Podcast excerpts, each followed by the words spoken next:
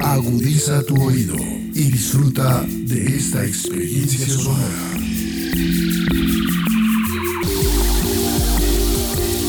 Este es un podcast Radio Unal.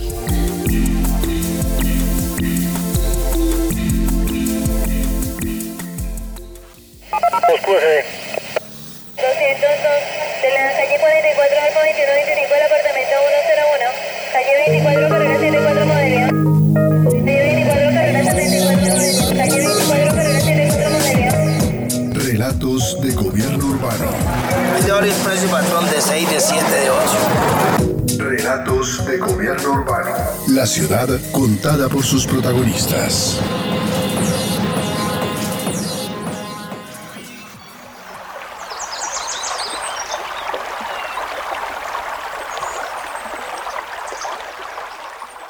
A nivel global, la inclusión de la dimensión ambiental en el ordenamiento territorial se produce a partir de los contenidos de la Carta Europea del Ordenamiento Territorial en 1983, que contempló la interrelación hombre-naturaleza, al igual que la dimensión ambiental y social sobre los territorios.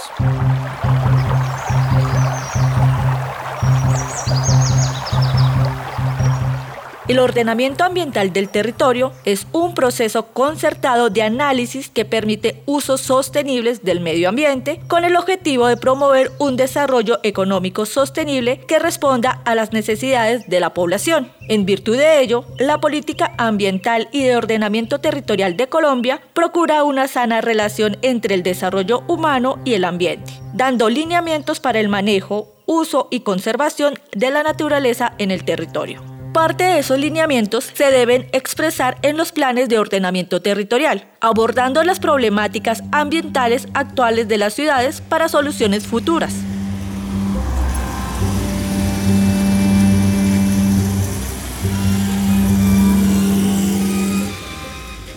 El nuevo POT Bogotá Reverdece 2022 a 2035 es el instrumento de ordenamiento del territorio de la ciudad, pero es un instrumento que correlaciona correctamente lo ambiental y lo humano.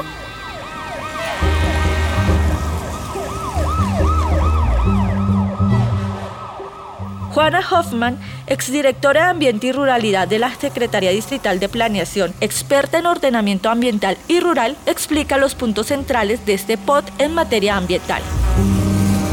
Nuevo POT es muy ambicioso en plantear una apuesta para tener un suelo que según el principio de realidad esté categorizado con base en lo que es. Teníamos un montón de suelo de expansión en Bogotá que no se había desarrollado mediante los instrumentos para que sea desarrollado. Eso quiere decir que cuando uno tiene suelo de expansión se prevé que en los próximos 10, 12 años, mediante un plan parcial, este suelo pueda ser incorporado al perímetro urbano. Si esto no es así es porque la vocación de ese suelo no es ser urbanizado, sino ser suelo rural. Y eso pasó con varios polígonos en el sur de la ciudad, especial en Usme, donde se dio una apuesta por recategorizar el suelo nuevamente a rural. Y realmente siento que esta apuesta como ciudad es muy importante, pues se garantiza la soberanía y la seguridad alimentaria, que entre otras cosas es una de las prioridades hoy del Plan Nacional de Desarrollo, que propone además que esto sea incorporado como parte de las determinantes del ordenamiento del artículo 10 de la Ley 388. Entonces, realmente creo que esto además permite con más certeza para el sector inmobiliario saber cuáles suelos están disponibles y cuáles no. Y acabar con este falso mercado en donde con el suelo empezamos a tener un montón de especulación. Y creo francamente que esto es muy importante para una ciudad como Bogotá en virtud del principio de realidad.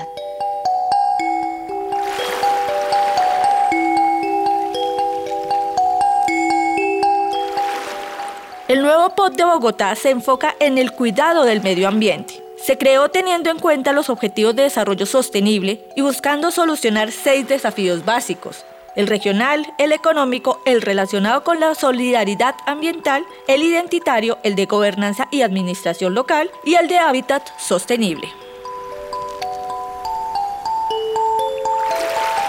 El POT se adoptó en el decreto 555 del 29 de diciembre de 2021 el cual plantea a la estructura ecológica principal como uno de los pilares de la propuesta, tal y como lo señala la profesora Hoffman. Pues el nuevo POT, el decreto 555, tiene una apuesta muy clara en temas ambientales y es que realmente la estructura ecológica principal es la base del ordenamiento. Se amplía en un 30% la estructura ecológica principal y el suelo de protección también se amplía en el sector urbano. Esto termina beneficiándonos a todas y todos, pues al tener más suelo ambiental y al garantizar mejor protección, también damos más sostenibilidad para los proyectos inmobiliarios. Hay que dejar de pensar en la dicotomía que entre más suelo ambiental tenemos es menos suelo que tenemos para construir, pues la base del territorio, que son los temas ambientales, es lo que va a ayudar a que los proyectos inmobiliarios realmente se sostengan en el tiempo. Hubo una actualización muy importante en temas del sistema hídrico, esto a largo tiempo y con base en la crisis climática,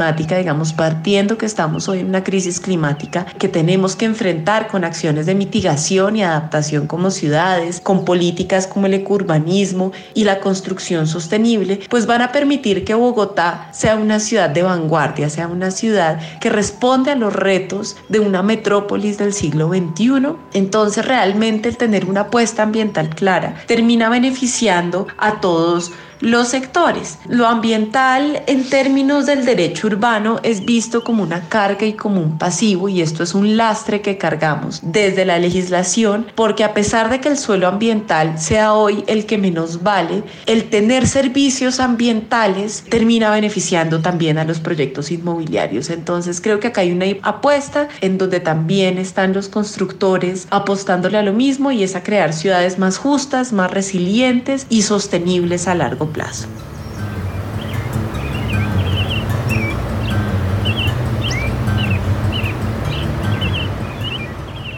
El evaluador, consultor urbano y expresidente de Fede Lonjas, Óscar Borrero, se refiere a los principales impactos en el sector de la vivienda y el desarrollo inmobiliario tras los planteamientos del nuevo POT. Primero, el tema de las cargas y obligaciones es un muy buen sistema para compensar los altos costos del desarrollo de la ciudad y eliminar ese costoso modelo de cobrar plusvalía por mayor edificabilidad. Esto da mayores seguridades a los dueños del suelo y constructores, menos dificultad para catastro y las demás entidades. Segundo, se presenta una densificación moderada. En algunos casos en renovación es muy elevada, pero se autocontrola porque la máxima densificación es imposible de cumplir. Tercero, se facilita la consulta de normas. Al eliminar UPZs y toda esa cantidad de polígonos y decretos que era tan difícil de estar consultando, ahora es mucho más fácil la consulta con unos planos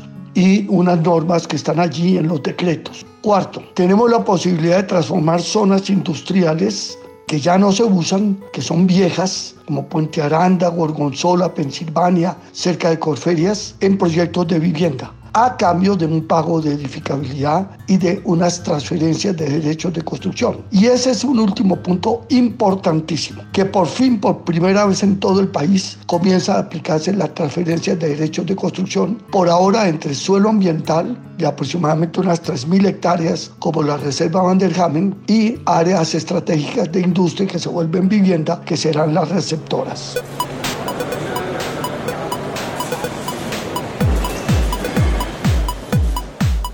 El POT también define la transferencia de derechos de construcción y desarrollo como un mecanismo de distribución equitativa de cargas y beneficios, por medio del cual se asignan índices de construcción transferibles de áreas denominadas zonas generadoras. El economista Borrero explica cómo debería funcionar en la práctica. Y es muy importante esta nueva idea que se tiene de comprar o compensar a los dueños de la zona ambiental cercana a 3.000 hectáreas, es decir, Reserva Van der Hamen, zona del río Bogotá, borde oriental, mediante una transferencia de derechos de construcción para zonas que van a tener vivienda en suelo industrial y otras áreas especiales. Es decir, yo puedo adquirir parte de ese suelo ambiental si construyo vivienda en una zona de industria como por ejemplo la cercanía Corferias o Puente Aranda, comprando en un fondo especial esas hectáreas que se van a transferir al distrito especial. Ese es un estudio que está en este momento en planeación distrital y en la Secretaría del Medio Ambiente. Y va a permitir, por ejemplo, que una hectárea que está en el norte, que puede estar valiendo el metro cuadrado a 60, 70 mil el metro cuadrado en el sector de la Vanderhamen, pueda ser adquirido mediante certificados de mayor edificabilidad en estas zonas de industria que se transforman en vivienda. Por ejemplo, que paguen allí por cada metro cuadrado, por cada certificado, una cifra de 200 o 300 mil pesos, cifra que es la que está en este momento en revisión y en análisis. Pero quiere decir que entonces yo me beneficio como constructor en la zona industrial transformando en vivienda y a través de ese beneficio pago una carga para que el distrito le compre a la Vanderhaven una hectárea.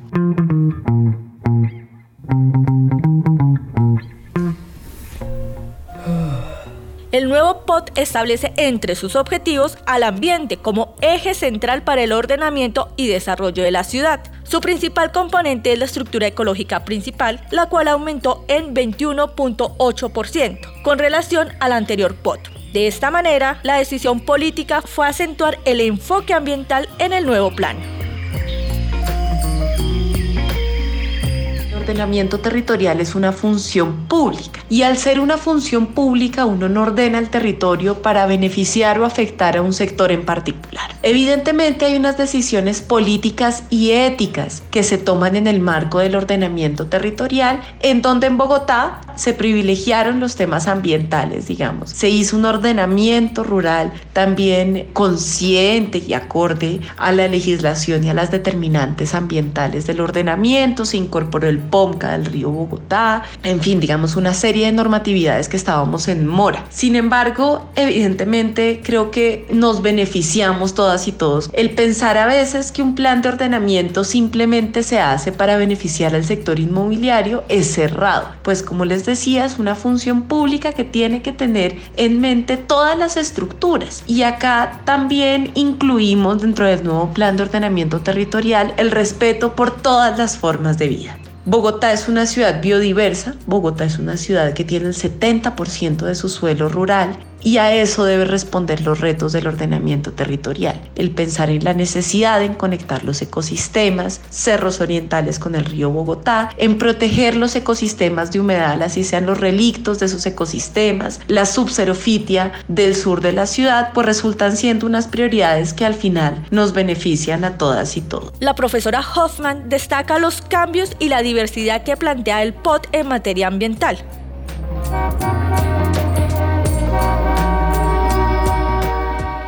En ese mismo sentido, Borrero, como urbanista, destaca sus avances en la inclusión de los temas ambientales en el desarrollo de la ciudad. Yo creo que antes se benefició el suelo ambiental. Es absolutamente necesario que Bogotá dé el ejemplo para las demás ciudades y obviamente cree una área que se vuelva rural y protegida en todos los cuatro puntos cardinales. En el oriente con los cerros orientales. En el norte con la reserva Van der Hamen que se convierte en un suelo rural protegido para recarga de acuíferos. En el occidente con las zampas, es decir, 300 metros frente al río Bogotá que no se podrán urbanizar. La profesora Hoffman presenta los pros de la nueva normativa para la ciudad. Realmente me parece que el decreto 555 es un ejemplo para Colombia y me atrevería a decir también para América Latina en términos de lo que se pretende con la protección ambiental. Fue un plan de ordenamiento que se hizo de una manera muy consciente, respetando las necesidades de la población. Quizás un tema que yo creo que siempre queda faltando es que la participación nunca es suficiente. Siempre se pueden hacer hacer más ejercicios de participación, teniendo más tiempo, teniendo menos presiones políticas y presiones individuales que siempre terminan afectando el mercado inmobiliario. Entonces, creo que quizás eso podría ajustarse y es que los instrumentos de participación deben tender a ser cada vez más amplio, a incorporar, por ejemplo, el acuerdo de Escazú, que no estaba en el momento ratificado cuando sacamos el nuevo plan de ordenamiento, que implica garantizar desde un instrumento como el Plan de Ordenamiento Territorial del Derecho de Acceso a la Información, el derecho a la justicia ambiental y a la participación efectiva en asuntos ambientales. Creo que si se logra materializar la participación efectiva y amplia en estos instrumentos, se logrará mayor legitimidad para lograr lo que todas y todos soñamos, que son territorios en donde podamos ser más felices y podamos vivir armónicamente con la naturaleza.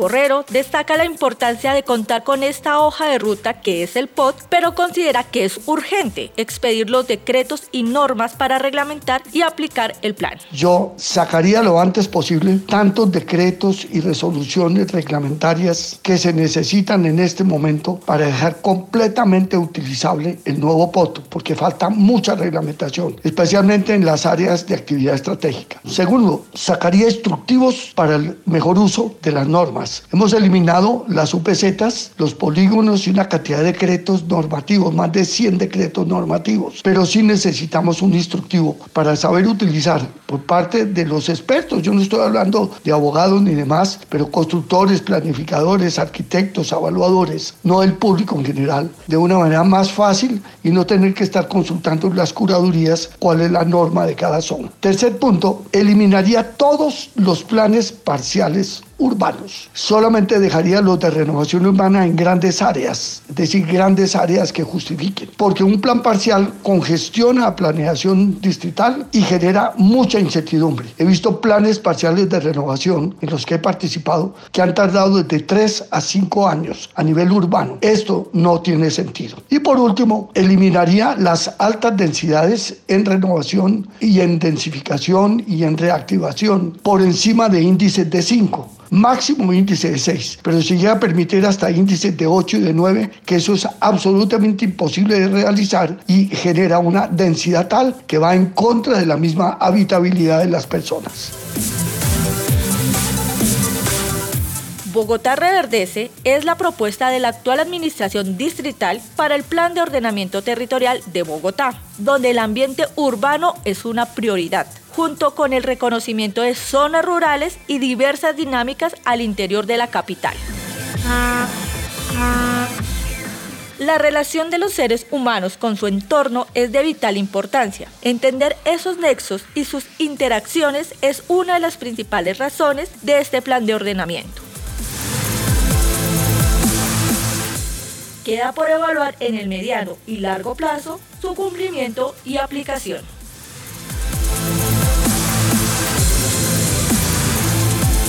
Este podcast contó con la dirección de Ana Patricia Montoya Pino y Diego Peña Porras, profesores del Instituto de Estudios Urbanos de la Universidad Nacional de Colombia. La investigación de Brian Espinosa, estudiante de la maestría en Gobierno Urbano de la Universidad Nacional de Colombia, el apoyo periodístico y locución de Claudia Sánchez y la producción sonora de Edgar Huasca.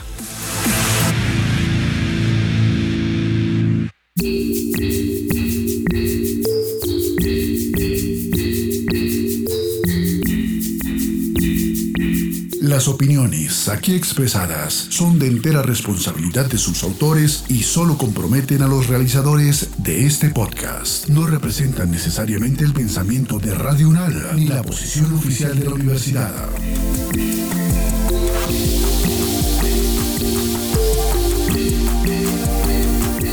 Este y otros podcasts en nuestro sitio web podcastradio.unal.edu.co Síguenos en nuestras redes sociales. Nos encuentras como Podcast Radio Unal. Universidad Nacional de Colombia. Proyecto cultural, científico y colectivo de nación.